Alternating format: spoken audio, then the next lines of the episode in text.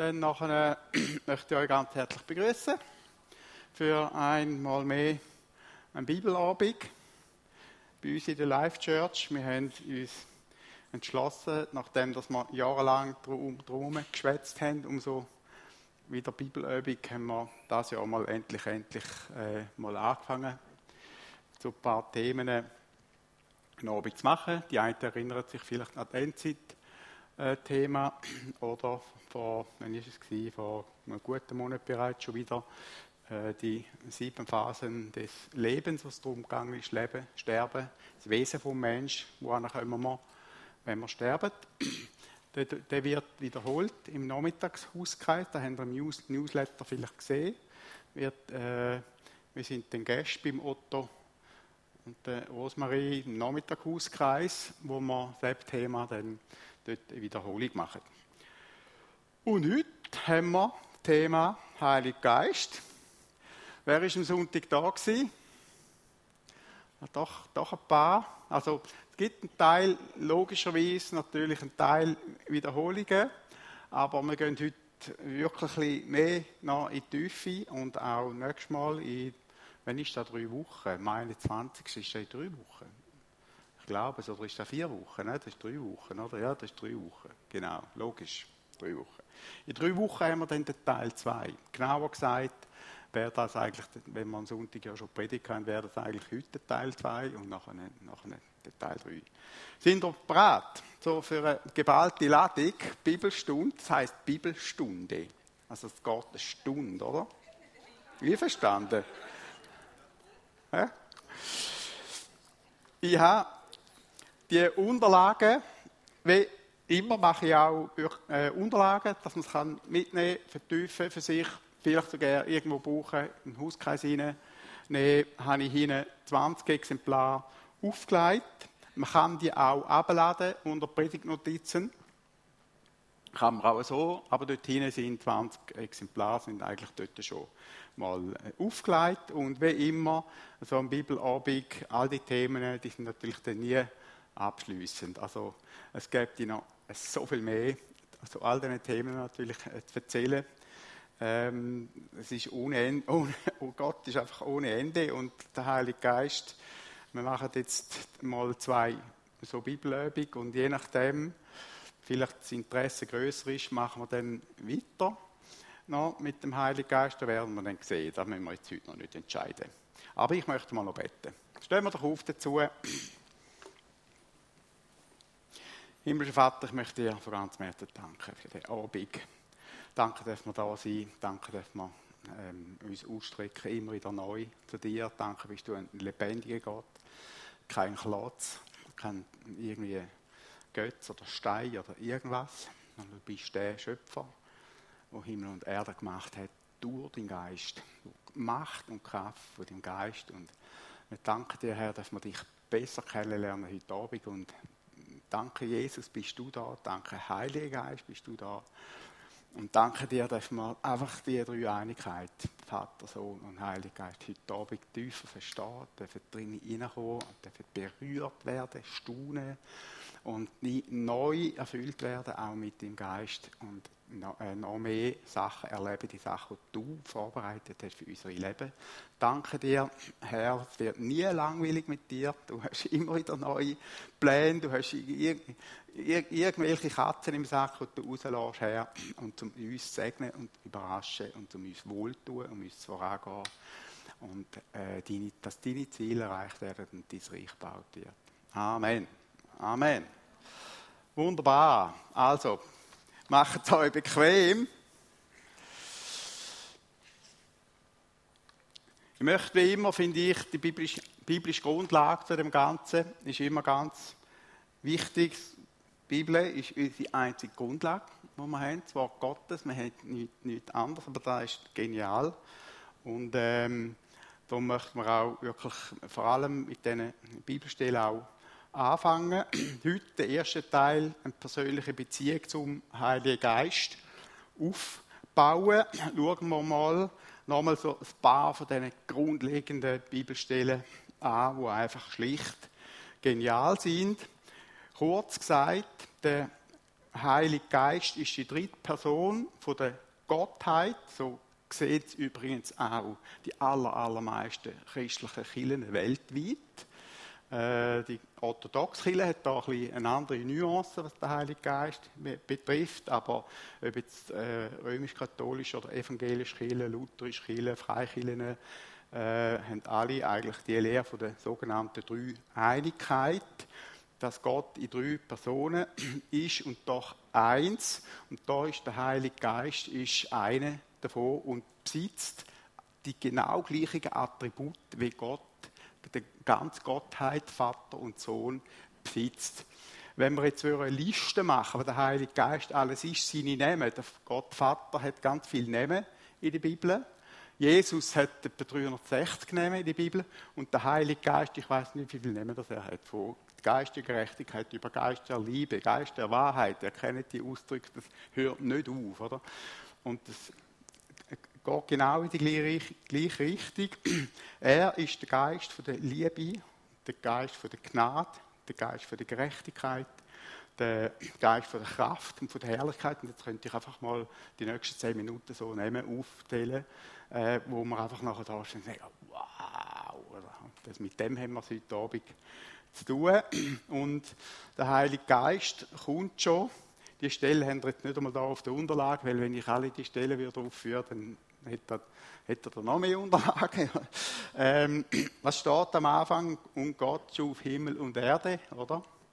Und die Erde ward wüst und leer und der Heilige Geist schwebte über der Urflut, oder?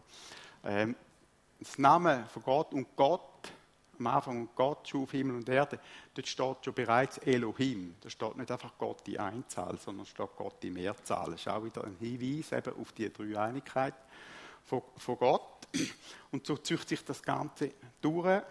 Und ich mache, mache da einen großen Gump jetzt in eine Bibelstelle rein. Ähm, genau, jetzt sind wir wieder so weit. Vorne hat es geklappt und jetzt klappt es wieder rein. Das ist manchmal einfach mega lustig. Aber kannst du mir drucken? Ist jemand da hinten? Ähm, was mache ich falsch?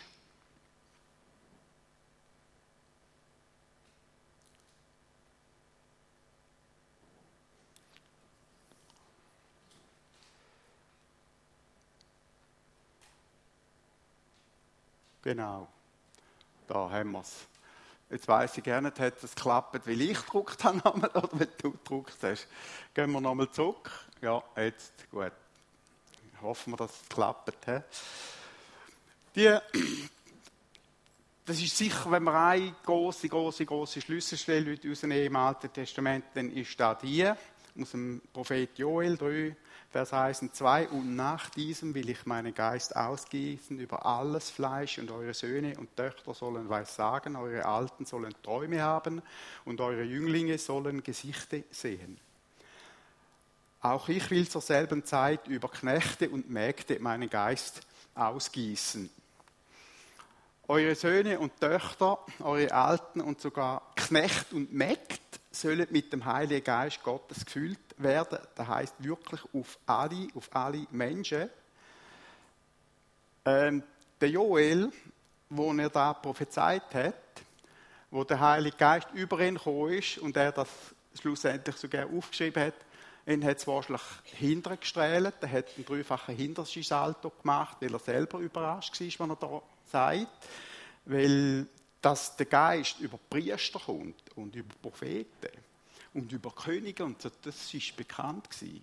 Aber dass jetzt der Heilige Geist soll über alle kommen, also über das gemeine Volk, oder über äh, Jung und Alt und da sogar Knecht und Mägd, oder da ist ein geistlicher Supergau, den er da prophezeit hat. Ähm, es gibt noch andere Stellen, zum Beispiel Hesekiel, Hesekiel 11, Vers 19, die haben wir da unten.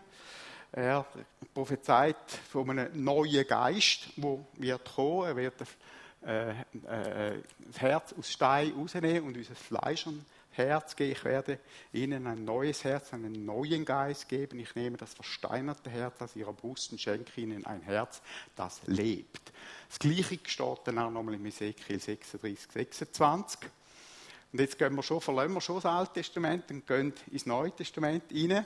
Der Heilige Geist in den Evangelien. Tatsächlich hat sich dann der Super-GAU, wo sich niemand hätte vorstellen können, dass das passiert, äh, hat sich dann im Neuen Testament ereignet, indem dass der Begriff Taufe im Heiligen Geist sogar gebraucht worden ist, und zwar gerade viermal, ich habe es am Sonntag schon gesagt, viermal in allen vier Evangelien kommt der Begriff vor. Und es ist niemand anders als Johannes der Täufer, der Dienst von Jesus vorausgesagt hat, der Vorläufer war von Jesus, der Rufer in der Wüste, oder? Äh, hat da gesagt, ich taufe euch mit Wasser. Er aber, das heißt, mit dem hat er Jesus gemeint, wird euch mit Geist und mit Feuer taufen. Und wirklich die Stelle kommt in allen vier Evangelien vor. Allein da ist schon eine wuchtige Botschaft für uns.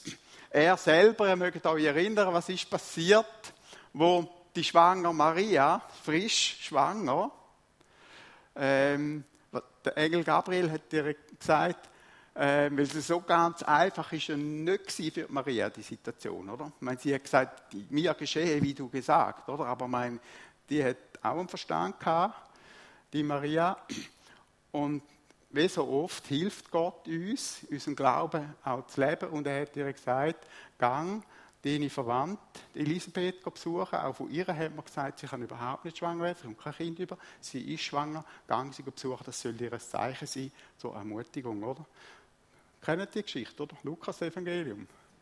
Sie geht, Maria, geht zu Elisabeth, besucht sie und in dem Moment, wo sie zur Tür einkommt und Hallo sagt, was passiert?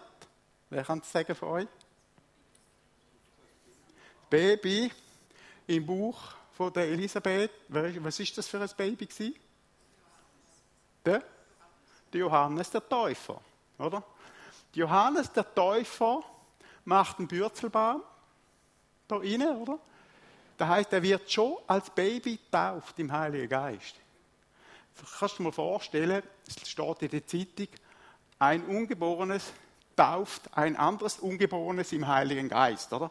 Das sind so ein bisschen Schlagziele, oder? So fängt das Neue Testament eigentlich schon an, oder? Mit solchen, mit solchen Aussagen, mit solchen äh, fantastischen Geschichten. Johannes, der Täufer, Maria ist gerade erfüllt worden mit dem Heiligen Geist äh, und hat prophezeit. Die Elisabeth ist erfüllt worden mit dem Heiligen Geist. Jesus ist noch nicht einmal geboren gewesen und schon ist es losgegangen, oder? Mit dem mit der Wirkung vom Heiligen Geist. Und Jesus selber ist dann zum großen Beispiel geworden von einem Leben in der Kraft vom Heiligen Geist. Er ist natürlich schon vor seiner Wassertaufe voll Geistes gewesen. Das ist, das muss klar sein. Aber für seinen Dienst als Messias hat er eine spezielle Salbung gebraucht, eine Ausrüstung. Und die ist bei seiner Taufe passiert. Da steht dort folgendes: Der Heilige Geist kam sichtbar sogar auf ihn wie eine Taube.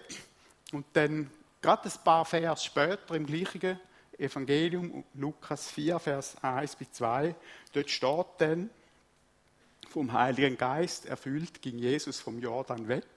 40 Tage lang wurde er vom Geist in der Wüste herumgetrieben und vom Teufel auf die Probe gestellt. Ähm, ist noch spannend, einfach nur ein Nebensatz. Der Heilige Geist hat den in die Wüste geführt. Ja, manchmal sind wir ja in der, Wüste, in der Wüste und wir regen uns auf, oder? Das war nur, nur eine Nebenbemerkung. Der Heilige Geist hat ihn geführt. Das ist ein Unterschied, ob wir mit dem Heiligen Geist in einer wüsten Situation sind oder ohne. Ob wir geführt sind, dort wo wir sind, geführt durch Gott oder Heiligen Geist, der uns durchführt durch Schwierigkeiten, oder ob wir einfach irgendwie im Blindflug sind. Oder? Aber Jesus war geführt durch den Heiligen Geist. Und was da auch noch äh, so typisch ist, wenn man mit dem Geist unterwegs ist, macht sich auch der Teufel auf. Das passt dem Teufel überhaupt nicht, oder? Und man hat einen Frontalangriff. Und wie viel Mal erleben, haben wir es doch erlebt, dass wir mit Jesus Schritt machen Wir machen starke Erlebnisse, Berührungen, sind erfüllt vom Heiligen Geist und um die Ecke wartet der Teufel. Oder? Und, und will, uns, will uns fertig machen. Will da, was Gott geschenkt hat, gewirkt hat, gerade schon im Keim ersticken. Wer hat das schon erlebt? Ich habe das schon dutzende Mal erlebt. Das ist genau die Muster, sehen wir halt immer wieder. Und die sind auch da im Leben von Jesus genau gleich gewesen. Und dann aber, weil Jesus ja, ähm, ich muss mega aufpassen, dass ich nicht zu viel sage, weil Jesus den Feind da wirklich schachmatt gestellt hat, ist es nachher weitergegangen und im Lukas 4, Vers 14 und 15, da steht auch, nein, das steht noch nicht da vorne, steht dann da, erfüllt, denn mit der Kraft des Heiligen Geistes ist er wieder zur Wüste aus, also kehrte er nach Galiläa zurück, Jesus. Die Kunde von ihm verbreitete sich in der ganzen Gegend. Er lehrte in den Synagogen und alle sprachen mit höchster Achtung vor ihm.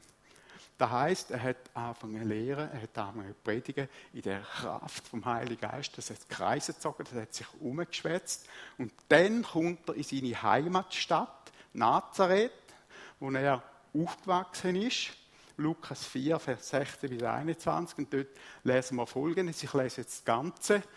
Da steht nicht alles da vorne. So kam Jesus auch nach Nazareth, wo er aufgewachsen war. Am Sabbat ging er wie immer in die Synagoge. Spannend, oder? Also Jesus ist ein Kirchengänger Entschuldigung, Synagogengänger.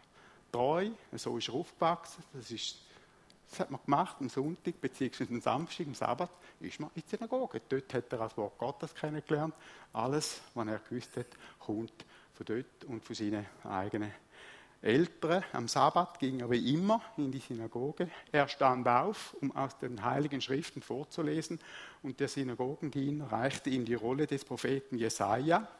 Die, die, äh, die Juden haben einen Plan, einen Leseplan, wie wir heute zum Teil auch haben die haben hier schon einen Leseplan weil jetzt dran kommt. Und darum hat der Synagogendiener dem die Seierrolle, wo die Fortsetzung äh, war, zum Lesen, hat er ihm gebracht. Jesus und Jesus hat sich genau öffnete sie und wählte die Stelle, an der es heißt, der Geist des Herrn hat von mir Besitz ergriffen, weil der Herr mich gesalbt und bevollmächtigt hat. Er hat mich gesandt, den Armen gute Nachricht zu bringen, den Gefangenen zu verkünden, dass sie frei sein sollen, den Blinden, dass sie sehen werden, den Misshandelten soll ich die Freiheit bringen und das Ja ausrufen, indem sich der Herr seinem Volk gnädig zuwendet. Wow. Spannung in der Luft, können wir uns nicht vorstellen, wahrscheinlich. Jesus hat da, ich vermute es einfach, in einer Autorität gesagt, wie das noch niemand gesagt hat. Da war eine Kraft da. Gewesen. Alle in der Synagoge blickten gespannt auf ihn.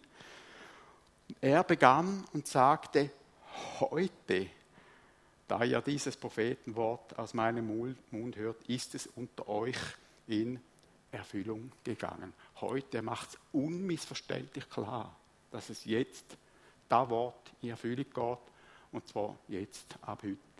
Mega, mega stark und unmissverständlich.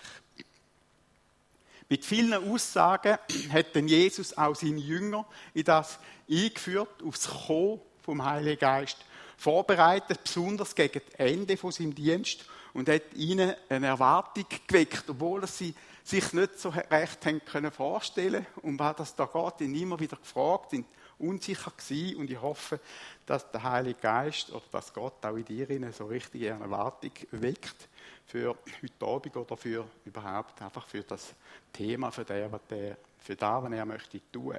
Zum Beispiel im Johannes 7, 38 bis 39 hat er gesagt, wer an mich glaubt, wie die Schrift sagt, von dessen Leib werden Ströme lebendigen Wassers fließen. Das sagt er aber von dem Geist, den die empfangen sollen, die an ihn glauben. Ihr habt richtig gehört. Ströme lebendigen Wassers.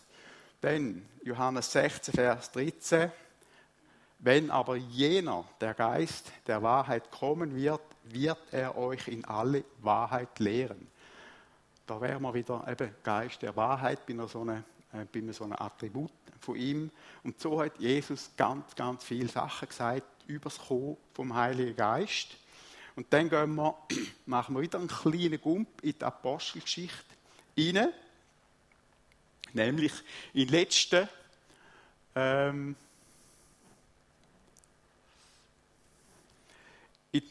der letzte Moment, der letzte Tag, wo Jesus mit seinen Jüngern noch zusammen war, steht am Schluss vom Lukas-Evangelium und das Gleiche oder fast das Gleiche steht am Anfang von der Apostelgeschichte. Der Lukas, der Arzt, hat ja beides geschrieben, äh, das Evangelium, Lukas-Evangelium und die Apostelgeschichte, oder? Und das ist eigentlich dann der Zusammenhang, die Überlappung ist genau das Ereignis. Apostelgeschichte 1, 4 bis 8. Und als er, nämlich Jesus, mit ihnen zusammen war, befahl er ihnen,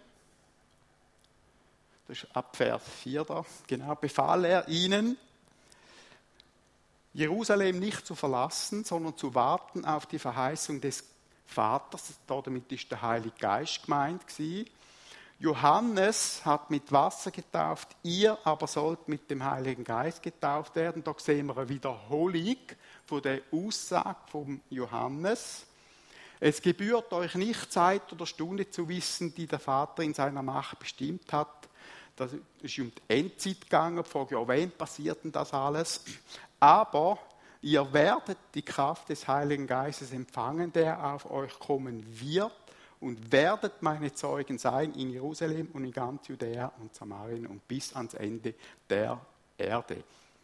Viermal kommt in diesen Aussagen, in diesen Worten von Jesus, kommt werdet, werden, wird und werdet vor. Also mit anderen Worten, es wird hundertprozentig äh, äh, passieren. Es, es kommt, es passiert. Und es wäre jetzt also nach all dem, was wir bis jetzt schon gelesen haben, wäre es wirklich mega komisch und unbiblisch, das Thema Heiliger Geist, wie es einige machen, so ein bisschen an den Rand drängen, oder? Ja, ähm, nicht so ernst nehmen, zum Beispiel. Ähm, wäre wirklich komisch, nach all dem, was wir bis jetzt gelesen haben, weil Thema vom Heiligen Geist ist ein absolut Schlüsselthema. Und der Pfingsttag, der ist jetzt noch nicht einmal da. Und jetzt kommen wir zu dem Pfingsttag, zu dem eigentlichen Super-GAU. Bis jetzt haben wir prophezeit, bis jetzt haben wir gesagt, was wird passieren. Und jetzt kommen wir, machen wir den Gump in die Geschichte rein von der Apostel 2, was denn wirklich passiert ist.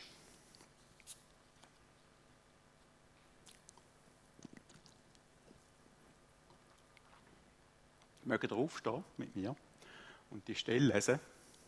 Einfach zur Ehre vom Lukas, zur Ehre vom Heiligen Geist.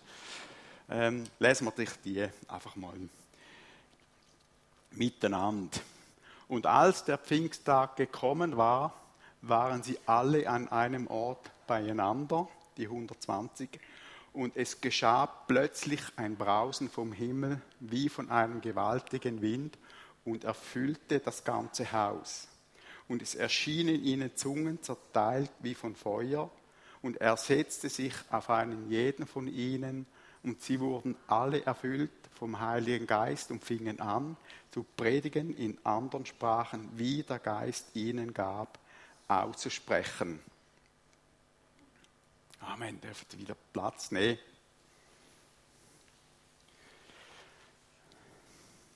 Also endlich, endlich haben es die Jünger erlebt und es ist so, sehr oft verstehen wir eine Sache erst, wenn man es selber erlebt. Wenn man es selber äh, wirklich erlebt hat, dann sind erst mit dem Ereignis, mit dem Erlebnis ganz viel Kronleuchter nochmal oben über das Leben von Jesus, über all die Wahrheit, über all die Prophezeiungen, äh, über die Lehre von Jesus, über den Heiligen Geist selber und über ihren Auftrag zum Zeugen. Sie vorne ist ja mehr Angst, so ein bisschen Unsicherheit an der Tagesordnung, was sollen wir sein und so. Sie sind ja kleine, verschwindend kleine Gruppen gewesen. Und da, da ist der Supergau passiert und hat alles verändert. Der Heilige Geist ist tatsächlich gekommen.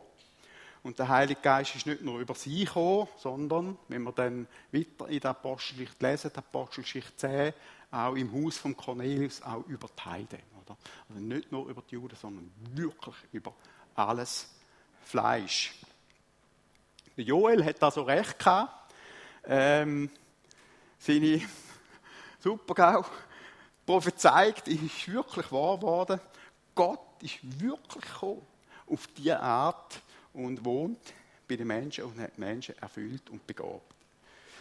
Nach diesen Ereignis, nachdem sich das Evangelium wie ein Feuer in der Welt ausbreitet hat, sollte man das Thema vom Heiligen Geist, glaube ich, wirklich nicht kleinreden. Im Gegenteil. Ich erzähle euch jetzt äh, mein Eigenzeugnis als Auf Auflockerung, weil dann haben wir noch ein paar Seiten da, die kommen. Ähm, ich habe das natürlich auch, als ich mich bekehrt habe zu Jesus mit 20 durch einen Studienkollegen in der, ähm, im Studium, das ich gemacht habe, St. Gallen. Ähm, meine Bekehrung selber, ist extrem emotionell gewesen. Gott ist wirklich wie ein Hurrikan in mein Leben hineingekommen.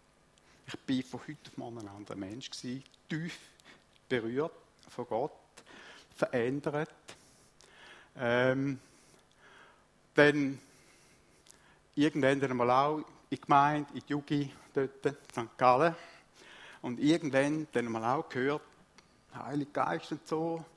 Und dann hat man sich natürlich interessiert, da ist in die Zunge geredet worden, Lobpreis in die Zunge und so, was ist denn da? Man hat sich interessiert, äh, hat angefangen beten darüber, hat angefangen zu suchen, angefangen äh, Sachen äh, darüber lesen. Ähm, es ist einfach nichts passiert. Weiter, ich habe ähm, gefastet, nichts passiert. Einfach zero, nada, nichts. Ich habe nichts erlebt. Ich habe dann irgendwann einmal in einer Evangelisation mitgemacht. Das war in Hurlach, Jugend mit einer Mission, Zeltevangelisation. Ich habe mich angemeldet, dort, zu meinem Team dabei sein, oder? Gut. Ähm, und dann habe ich dort auch wieder gesagt, Gott, wir haben dort im Zelt auch geschlafen. Und gesagt, Gott, jetzt guckt es mich an. so viel weiß ich und so viel habe ich gelesen schon über den Heiligen Geist und ich habe es noch nicht erlebt. Und jetzt gehe ich einfach an und dann eigentlich entgegen meinem Naturell, und ich rein verstandesmäßig, weil ich bin ein emotioneller Mensch, ich brauche Emotionen. Ich tue rein verstandesmäßig, rein im Glauben, ganz nüchtern, nehme ich jetzt den Heiligen Geist, fertig, Schluss, Amen, Ende. Die Diskussion ist abgeschlossen. Ich habe jetzt den Heiligen Geist, ich glaube es. nichts erlebt. Schon ein bisschen enttäuscht Am gleichen Abend, Zeltevangelisation, hat es Gespräch gegeben, nach dem Gottesdienst, nach der Predigt. Und ich habe mit einer jungen Frau geredet, ähm, mit der geredet, wie wenn nichts wäre, ganz normal. Nach dem Gespräch kommt der Freund, der, der mich zum Glauben geführt hat, ein Studienkollege von mir, sagt, Rudi, aus dir raus ist wie Feuer. Wie Feuer ist das gewesen.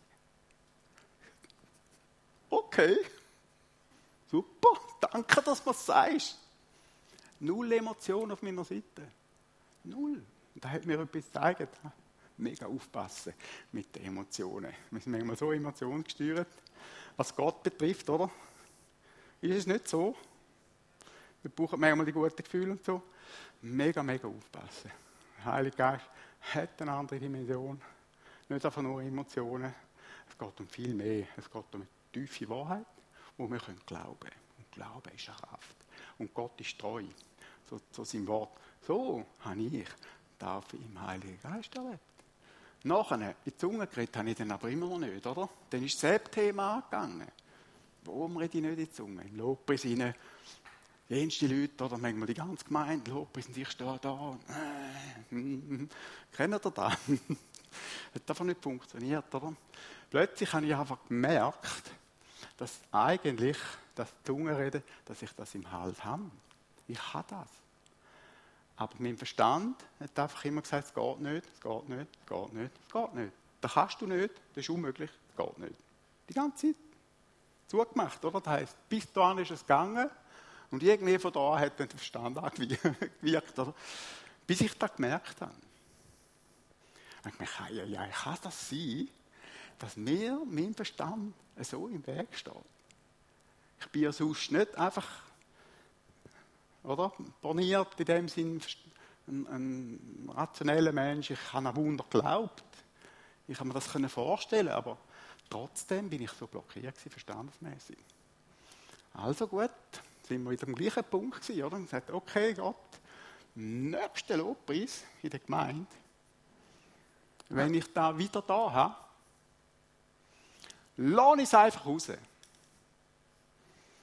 Nächster Lobpreis ist gekommen. Halleluja. Ich habe es da gehabt und dann habe ich es einfach rausgelassen. Und dann habe ich eine Freiheit erlebt. Ich bin mir noch wochenlang komisch vorgekommen. Wirklich, wochenlang bin ich mir noch komisch vorgekommen, weil immer wieder der Verstand kam. Und es stimmt, du kannst es nicht verstehen. Es ist über unseren Verstand. Und es ist logisch, dass dort der Verstand kommt und sagt, hey, Moment, was machst du da? So habe ich das erlebt und habe nachher aber immer mehr und mehr Freiheit bekommen in dem hinein und ähm, haben dürfen die Kraft immer wieder neu erleben, immer wieder neue Erlebnisse, neu mal dürfen erleben, wie Gott mich erfüllt hat mit seinem Geist und mit seiner Kraft. Das ist also vielleicht eine Ermutigung.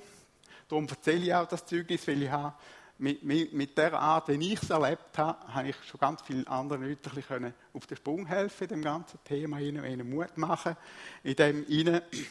Und äh, vielleicht bist du auch jetzt da und sagst, ja, geht mir eigentlich so ziemlich gleich. Vielleicht, oder? Ich möchte dir Mut machen, wir beten nachher noch am Abschluss, zum Abschluss von dem Abend beten wir noch miteinander um die Leute herum speziell, die das suchen und erleben. Ich nehme an, dass der eine oder andere von euch äh, darum auch da ist.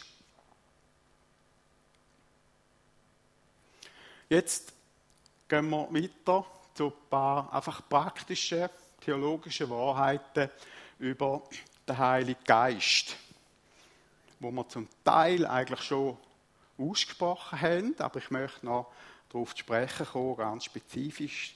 Der Heilige Geist kam auf alle. Das heißt, alle, die anwesend sind, von diesen 120 dort, in der Apostelgeschichte 2, dann Apostelgeschichte 10, im Haus von Cornelius steht genau, das Gleiche kam auf alle. Dann in Apostelgeschichte 4 steht auch, ganz klar, kam auf alle. Also, da ist eine Botschaft für sich. Das bestärkt oder bestätigt den Ausdruck auf alles Fleisch. Es bedeutet schlicht alle Menschen. Es bedeutet, dass die Erlösung von Jesus allen Menschen gilt. Und es spielt keine Rolle, wer du bist. Wir Menschen haben immer wieder Ausreden, wir kommen oder Gott wirkt in meinem Leben nicht will. Kennt ihr das? Ja, vielleicht bin ich nicht gut genug, nicht heilig genug, zu wenig gefastet, gesündigt, Fehler gemacht. Ist noch lange nicht alles in Ordnung in meinem Leben, in meinem übrigens auch nicht. Ich bin noch ein paar Sachen, ich habe noch ein paar Baustellen. Aber die Botschaft da drin ist ganz, ganz stark. Es ist egal, wer du bist. Du bist der richtige Kandidat. Und wenn dort steht, sogar auf Knechte und Mägde, das heißt auf die niedrigste, auf die unterste von der Gesellschaft, gebe ich meinen Geist. Dann sind wir da innen ganz sicher alle eingeschlossen. Also wir dürfen alle betroffen sein, wir dürfen alle sagen, wir gehören, wir sind Kandidaten, wir sind dabei in dem Ganzen. Jeder kann nicht nur Gottes Kindschaft, sondern auch erfüllt werden mit dem Heiligen Geist erleben. Und Gott hat nie Berührungsängste gehabt. Er ist in einen Stall gekommen und sein Sohn ist in einem Stall bei dir, in einem stinkigen, dreckigen Stall geboren. So wenig Berührungsängste hat Gott. Und da hat er auch in deinem Leben keine Berührungsängste. Amen. Und das ich finde da so genial und so großartig. Das Evangelium ist wirklich eine frohmachende und eine freimachende Botschaft und soll uns Mut machen, uns einfach immer wieder neu, egal wo du stehst, ausstrecken nach ihm, auch wenn wir noch lange nicht fertig sind in unserem Leben und alle zusammen noch so viel zu lernen haben. Gott möchte dich und mich erfüllen mit seinem Geist. Jetzt die wichtige Frage, wenn ist man mit dem Heiligen Geist tauft oder erfüllt?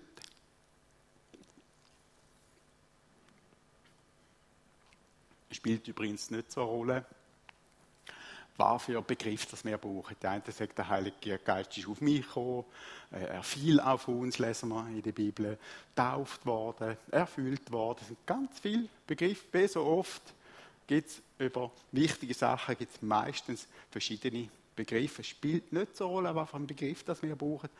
Viel wichtiger ist, dass wir es erleben. Jetzt diese Frage merke ich immer in den verunsicherten Christen, bin ich jetzt erfüllt vom Heiligen Geist oder bin ich jetzt nicht erfüllt?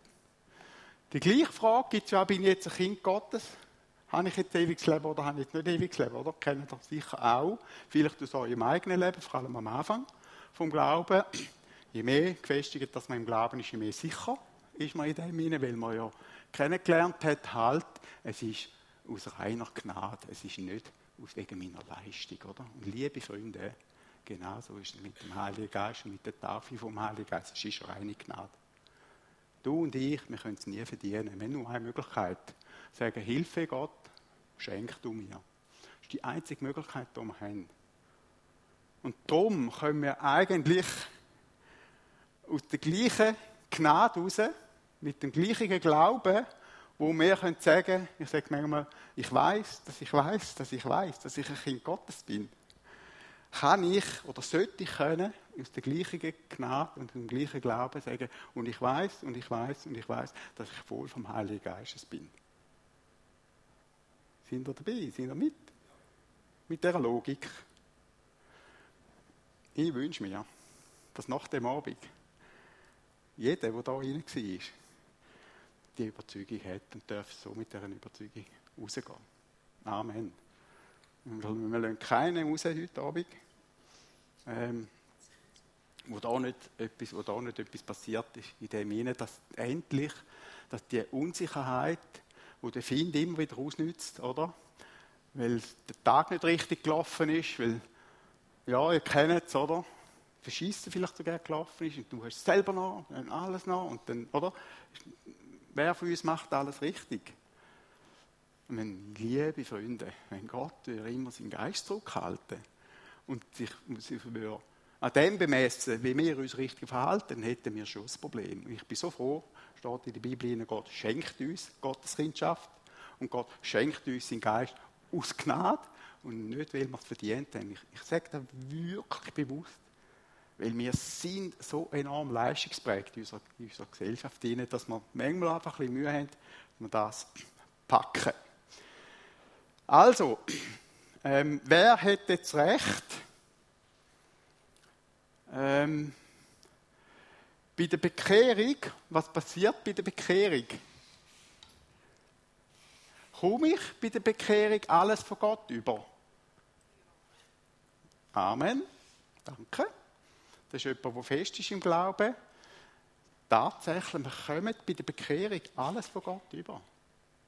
Epheser 1. Vers 3, alle himmlischen Gaben, steht dort sogar, oder? Tutti, alles, was Gott uns schenkt, kommen wir bei der Bekehrung über.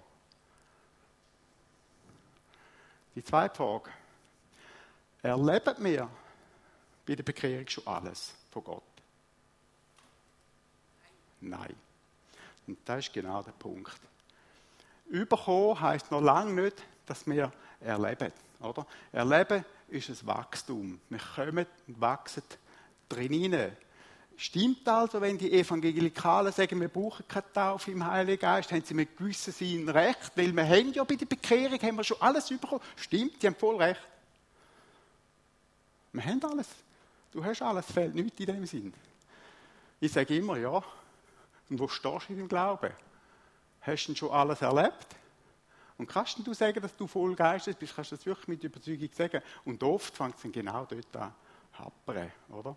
Also, wir haben tatsächlich, wir haben im Moment der Bekehrung haben wir alles bekommen von Gott, da fehlt nichts mehr, aber wir erleben nicht alles vom, vom Heiligen Geist am ersten Tag schon, obwohl das sehr unterschiedlich ist.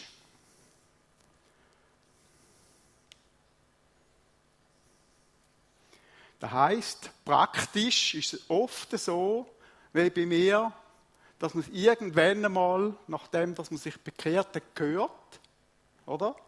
Und dann sich erst ausstreckt danach, und dann erst erlebt. Ich mache einen Vergleich mit Gebet für Kranke. Wenn du noch nie gehört hast für Gebet für Kranke, Bet ist eher nicht für Kranke, weil du hast es einfach noch nie gehört. Du weißt gar nicht davon. In dem Moment, wo du weißt, dass man kann für Kranke beten und dass, dass Gott auch Kranke heilt, fangst du es an machen und fangst es an erleben, oder?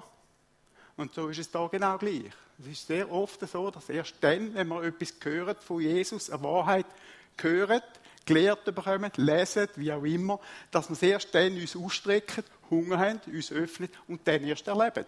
Und so ist es da genau gleich. Aber es gibt ganz, ganz, ganz große Unterschiede. Wir müssen manchmal unsere Vorstellungen einfach ein bisschen, wir haben manchmal ein bisschen allzu fest betonierte Vorstellungen. Die Jünger sind schon drei Jahre mit Jesus unterwegs gewesen. Und die haben quasi ihre Taufe vom Heiligen Geist haben sie erst dort am Tag der Pfingst erlebt, oder?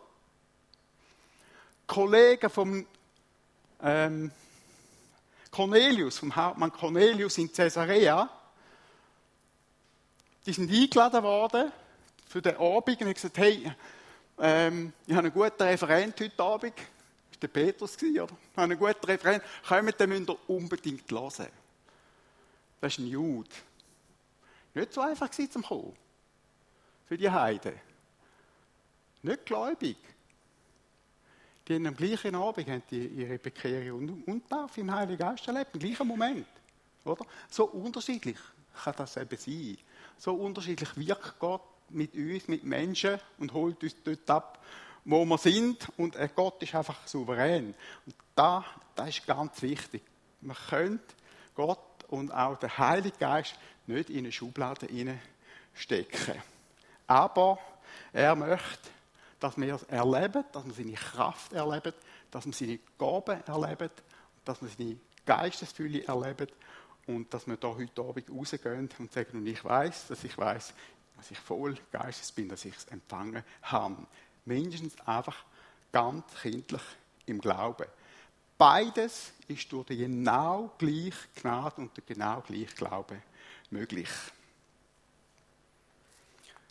Ein weiterer Punkt,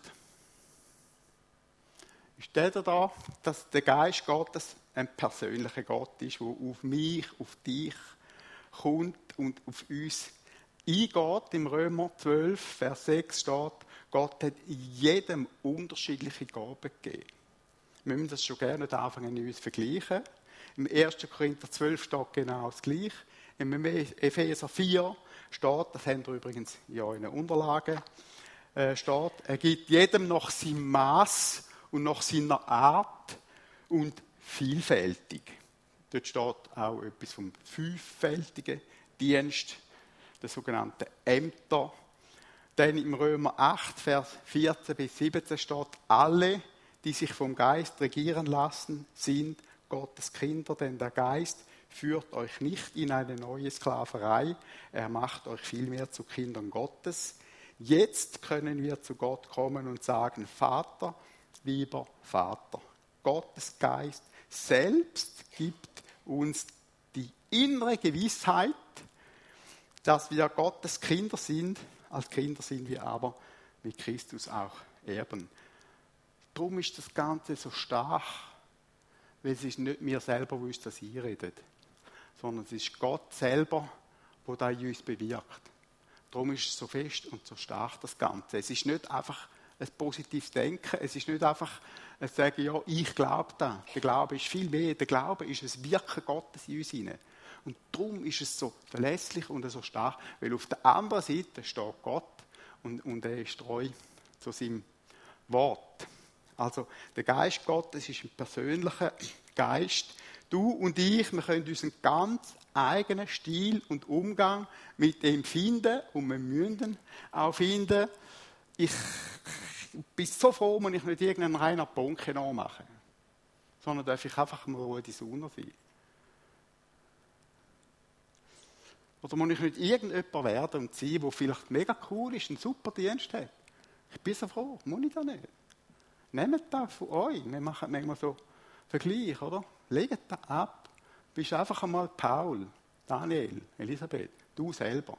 Gott wirkt durch dich. Habt ihr das verstanden? Gott wirkt durch dich, wie du bist. Das ist so wichtig. Das heisst darum auch, wir müssen ein Stück weit auch zu uns selber finden. Viele Menschen haben mega Probleme mit sich selber, oder? Minderwertigkeit, Selbstannahme, oder? Wir kennen das. Ähm, Ablehnung und so. Und das ist, ein, das ist ein Hindernis für, für das, für den Heiligen Geist. Weil Gott wirkt durch uns. Er wirkt nicht durch den, wo wir wollen sein oder meinen oder wünschen. Nein, er wirkt durch uns, wie wir sind, in unserer ganzen Unfertigkeit. Amen. Der Paulus hat gesagt, 1. Korinther, er schenkt seinen Schatz in die irdenen Gefäße. Das heisst, in zerbrechliche Gefäße, so als wie du bist, schenkt er seinen Schatz. Und ich finde das so befreiend. Ich darf sein, wie ich bin. Hey, sind wir noch da? Das ist doch cool. Ich muss niemand kopieren. Das ist befreiend. Du darfst deinen eigenen Umgang finden mit dem Heiligen Geist. Er ist ein persönlicher Geist. Er macht in deinem Leben nicht in die anderen. Der andere kann sagen, ja, ich habe es so erlebt, okay, du hast es vielleicht anders erlebt. Ganz einfach. Aber wichtig ist, dass du deine Beziehung zu Gott pflegst, selber pflegst, auf deine Art, auch mit dem Heiligen Geist. Ich rede manchmal zum Vater, ich rede manchmal zu Jesus, manchmal rede ich zum Heiligen Geist und sage, hey, Geist, hilf mir, Heiliger Geist. Danke, dass du da bist. Äh, danke, dass du jetzt mir voran, vorausgehst in dieser Diskussion zum Beispiel. Danke, äh, dass du, was hat der Abraham gesagt? Zum, äh, was hat der Abraham zum Eliaser gesagt? Gott wird dir einen Engel vorausschicken. Ist doch gut, oder? Danke Gott, dass, du, dass der Engel wieder da ist für mich.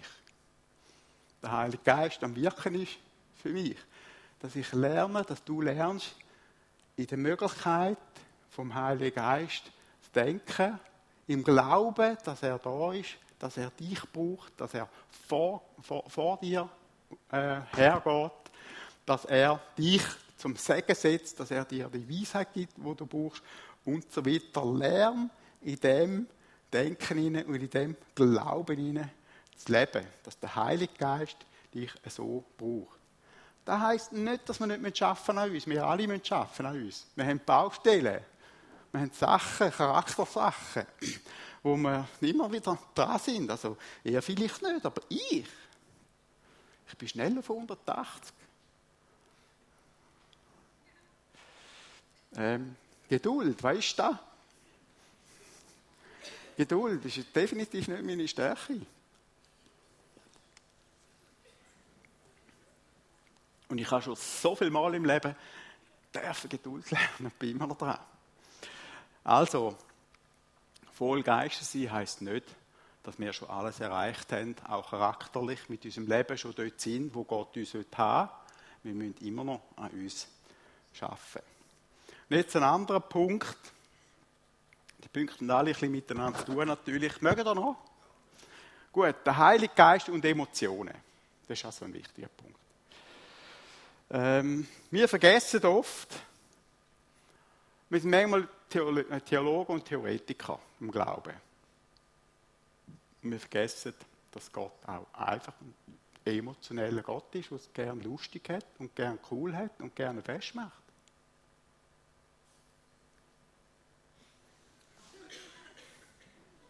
Schauen mich alle ganz komisch an.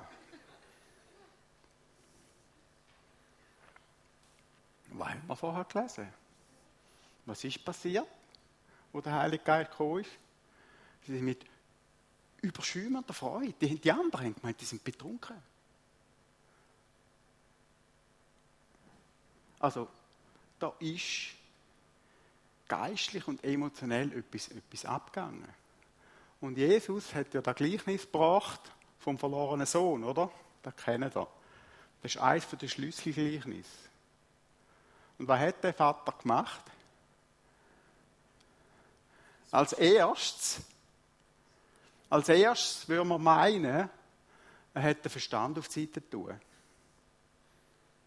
Weil der Sohn, der Dreckskerl, wo sein Vermögen, bevor er wo er noch gelebt hat, quasi sein Erbe schon eingeholt hat und jetzt hat er es versaut und verprasst. Und jetzt kommt er.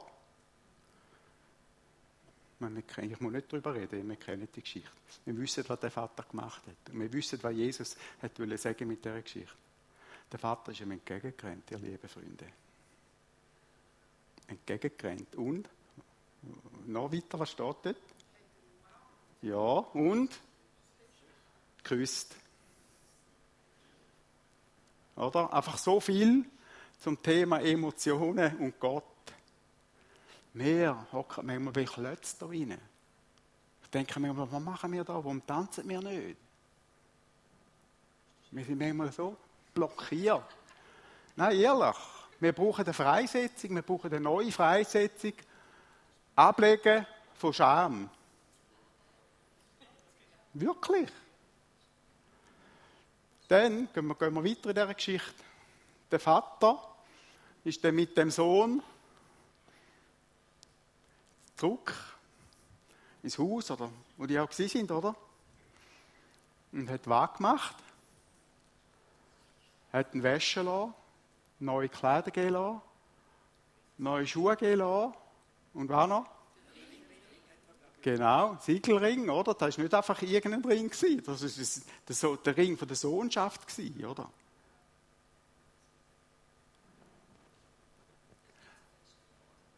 Du sagst es. Das heisst, formelle ist gekommen oder? Formelle, die formelle Wiederherstellung. Aber nachher hat er gesagt, mein Sohn war verloren, nein, mein Tod. Aber nun ist er wieder lebendig. Lasst uns ein Fest feiern. Ich kann euch sagen, das Festfeiern ist vielleicht für den Sohn fast schwieriger gewesen als für den Vater. Emotionell, oder? Und wir haben immer so Mühe mit unseren Emotionen. Ähm, ich glaube, wir dürfen wirklich neue Befreiung erleben.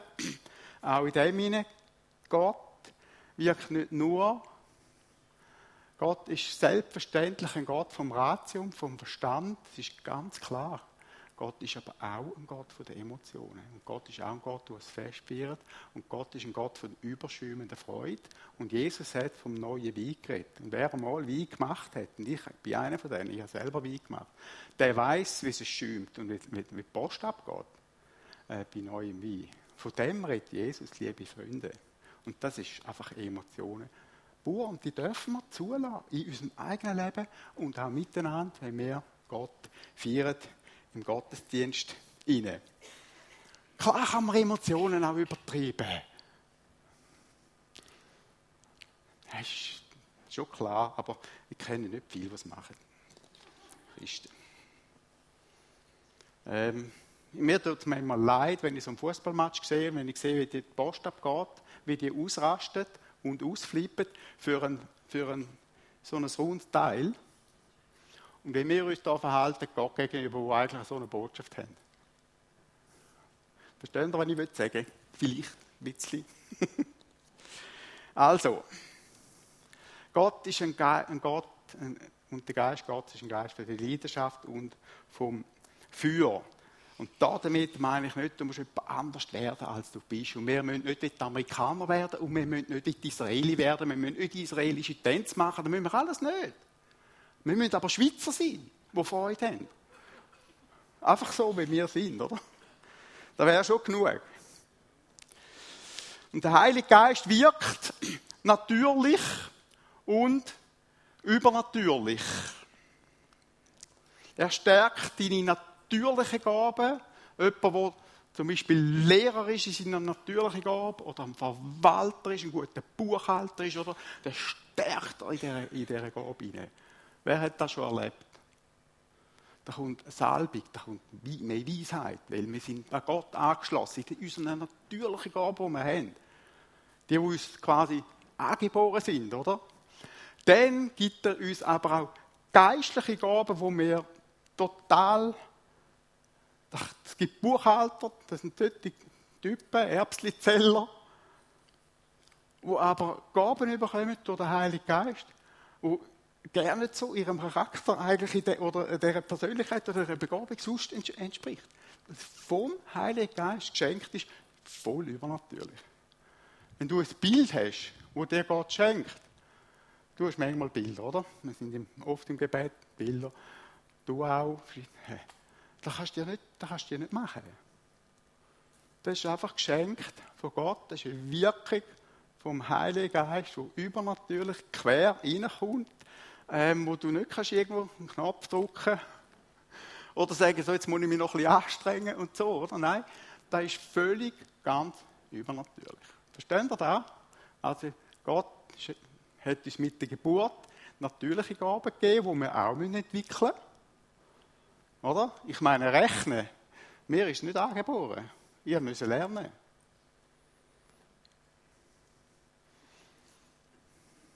Wer von euch spielt das Instrument? Ja. Wie, geht, wie ist, wenn nicht übst?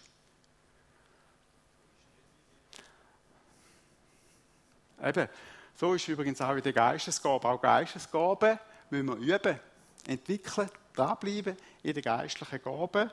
Wir reden heute Abend nicht über die Geistesgabe, aber da wollte ich einfach mal so platzieren, da reden wir später noch drüber. Der Geist wirkt übernatürlich und natürlich, er beflügelt unsere ganze Persönlichkeit in dem, was wir schon sind, ähm, in den natürlichen Gaben, in der Charaktereigenschaft, die Gott uns gegeben hat, gibt er einen Schub, einen, einen, einen, einen, Power obendrauf, ein Turbo, können wir auch sagen, und gleichzeitig gibt er auch, auch geistliche Gaben. Das ist das Wirken vom Heiligen Geist. Also, wer mit Gott zusammenarbeiten will, der muss sich öffnen für, öffnen für das Übernatürliche. Ich habe das am Sonntag schon gesagt.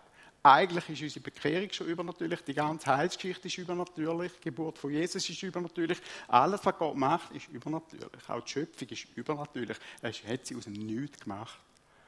Wenn wir mit Gott weiterkommen wenn wir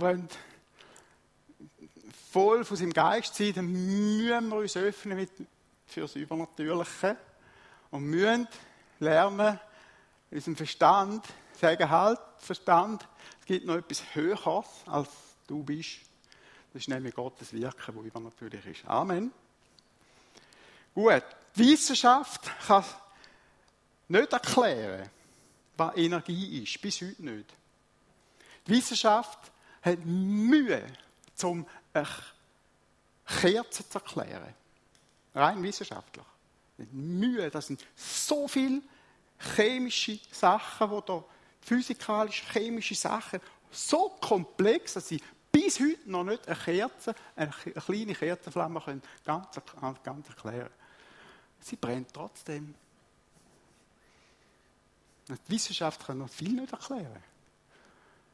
Wir fahren mit einem Auto um, Wer hat ein Auto mit einem Navi? Ja, die meisten fängen, oder? Verstehst du das Navi? Es funktioniert trotzdem.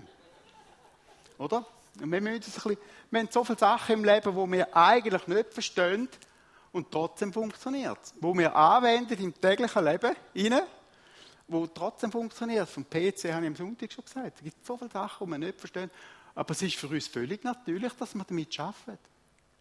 Und wir könnten vielleicht auch unsere Hemmungen Gott und dem Übernatürlichen gegenüber ein bisschen abbauen. Oder sagen, hey, das ganze Leben ist eigentlich übernatürlich. Dass wir leben, ist übernatürlich. Also tun wir unsere Hemmungen da ein bisschen abbauen. Egal, wer du bist, Gott möchte dich mit seinem Geist und mit seiner Kraft erfüllen und dein Leben furchtbar machen. Und jetzt mache ich auch wieder ein bisschen einen Sprung. Ich merke, mir werde ein bisschen müde und ich habe schon zu viel äh, neben den Zielen geredet. Äh, es braucht aber, es braucht unser Willen, es braucht unseren Hunger. Gott braucht uns ganz. Jesus redet von ganzer Nachfolge, von ganzem Herzen, mit allem Verstand, mit allem, was wir sind. So funktioniert es. Wir können nicht einfach so ein bisschen passiv mit Gott unterwegs sein und ja, ja, er macht es dann schon. Oder? Das funktioniert nicht. Wir müssen unseren Teil dazu beitragen, in allem hinein. Das Minimum, was wir haben müssen ist Offenheit und Hunger. Das ist das Minimum. Und sagen, Jesus, da ist mein Leben so unfertig, wie es ist. Manchmal so kaputt, wie es ist. Weißt du, Gott macht aus, aus Mist Dünger. Und aus einem Scherbenhaufen kann er, er noch etwas machen. Wir nicht, aber er schon. Manchmal staunt man, was Gott aus Scherbenhaufen noch macht. Also wir alle haben wirklich eine Chance, aber es braucht unser Willen. Es geht nicht einfach automatisch, wie im Leben auch. Also Gott hat mich noch nie gepackt und am Morgen aus dem Bett rausgenommen und nebenan gestellt. Ich habe es noch nie erlebt. Ich immer müssen selber aufstehen. So ist es einfach im Leben und so ist es auch im geistlichen Leben. Wir müssen unseren Teil dazu beitragen. Das ist manchmal ein, ein falsches Verständnis. Ja, Gott macht, macht es schon. Ich verstehe die Wahrheit dahinter, aber es ist nicht die ganze Wahrheit.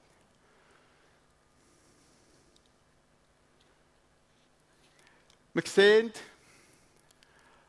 an etwas, die Handauflegung. Jesus hat bei der Geschichte, die wir gelesen haben, wo er das letzte Mal mit seinen Jüngern zusammen war und von dem Heiligen Geist geredet hat, steht dort, dass er seine Hand erhoben hat, um sie zu segnen.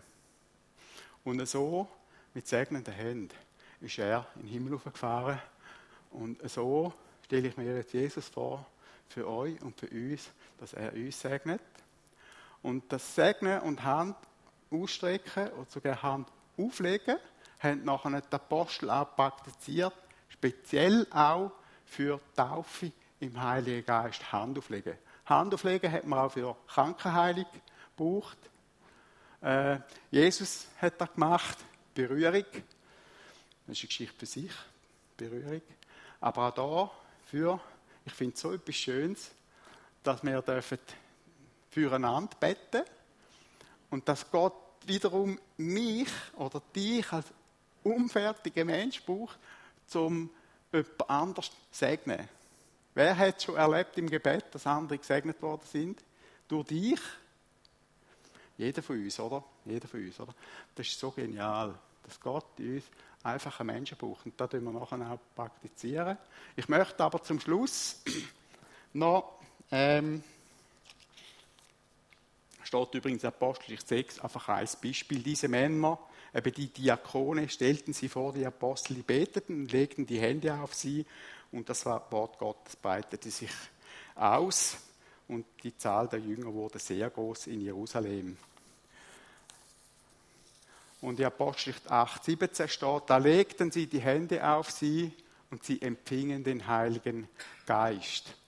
In 1. Timotheus 4,14, da schrieb der Paulus am Timotheus, lass nicht außer Acht die Gabe in dir, die dir gegeben ist durch Weissagung mit Handauflegung der Ältesten. Da haben wir auch wieder die Handauflegung, die heilige Handauflegung ist praktiziert worden und die möchten wir auch heute Abend praktizieren. Ich schließe den Abend mit zwei oder drei spannende Zeugnis. Ähm, meine Frau kennt eine andere Frau, die aber eine Generation älter ist. Es kann sein, dass du, Elisabeth, die Frau auch kennst oder schon gehört hast mindestens. Ich weiß auf jeden Fall, dass der Rudi und Gertrud die Frau auch kennt haben. Ich habe extra mal der Rudi, deinem Vater, gefragt, ob die Geschichte wahr ist, weil es hat mich wirklich gefuchset. Meine Frau kennt eben eine andere Frau, die bei ihrer Geistestafel, wo man mit ihr gebetet hat, Hand aufgelegt hat und sie nachher in die Zunge geredet hat, hat sie immer gesagt, Shandudu, Shandudu, Shandudu, Shandudu, Shandudu. Mit der Zeit ist sie sich blöd vorgekommen. Shandudu, Shandudu, Shandudu. Das hat einfach nichts anderes angebracht. später dann schon. Die Frau, die ist Missionarin geworden. Ähm, die Frau heißt Margit Riener. Die ist Missionarin geworden. Wo ist sie angekommen?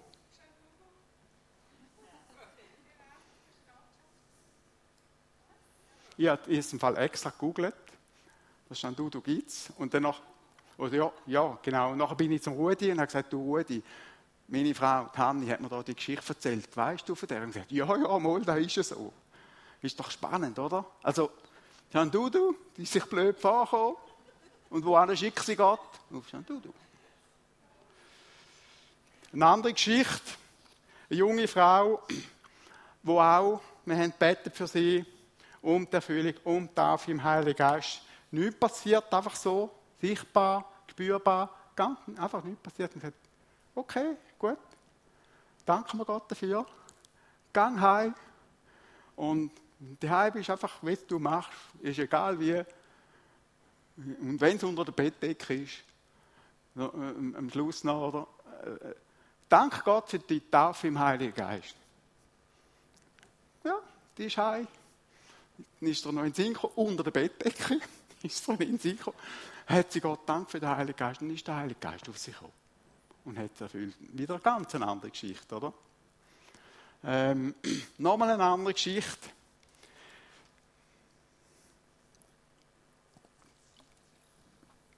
War einmal Jugendpastor im christlichen Zentrum Bucheck. Wir hatten dort mega, mega coole äh, Jugendarbeit und äh, Worship-Team und einer von diesen Worshipper, das war ein, ein Trompeter, ein hervorragender Trompeter. Irgendeines in einem, Jugend, in einem Gottesdienst hinein, stellt er seine Trompete an, hockt das Klavier und fängt an zu spielen, obwohl er es nie gelernt hat. Der junge Mann heißt Matthias Brauchli. Ähm, vor 14 Tagen, Paul, du bist dabei gewesen, vor 14 Tagen sind wir an der Generalversammlung von der SPM in Zofingen. Und wer hockt zufälligerweise neben mir im Mittagessen? Der Vater von dem Matthias Bauchli. Und weil ich das hier erlebt habe, das ist jetzt, das ist jetzt ein paar Jahre her, hat es mich Wunder genommen, wo ist jetzt der Matthias Bauchli? Sein Sohn, der ist heute Lobpreisleiter in der Pfimi Bern. Und der Vater hat mir nochmal bestätigt, das ist wirklich so gewesen. Der hat nie Klavier gelernt. Er hat gesagt, die Tasten haben angefangen zu leuchten und seine Finger haben sich angefangen zu bewegen. Und von dem Moment an hat er Klavier gespielt. Einfach auch. Eine Wirkung, eine Auswirkung vom, vom Heiligen Geist, wo man nur staunen kann. Also, ich bin gespannt, was Gott alles macht. Damit schließe ich den Abend. Ich hoffe, ihr habt es spannend gefunden. Ähm, und ich hoffe, ihr kommt dann auch bei der Fortsetzung, wo es darum geht, brennend, brennend bleiben, brennend sein im Geist. Und äh, ich hoffe, dass wir auch noch in die Gabe vom Geist noch ein bisschen praktischer werden. Das wäre auch noch cool. Aber ich glaube, für die heutige Abend ist es einmal genug gewesen. Was ich aber gerne machen würde, wenn ich am Anfang gesagt habe, und jetzt hören wir auf mit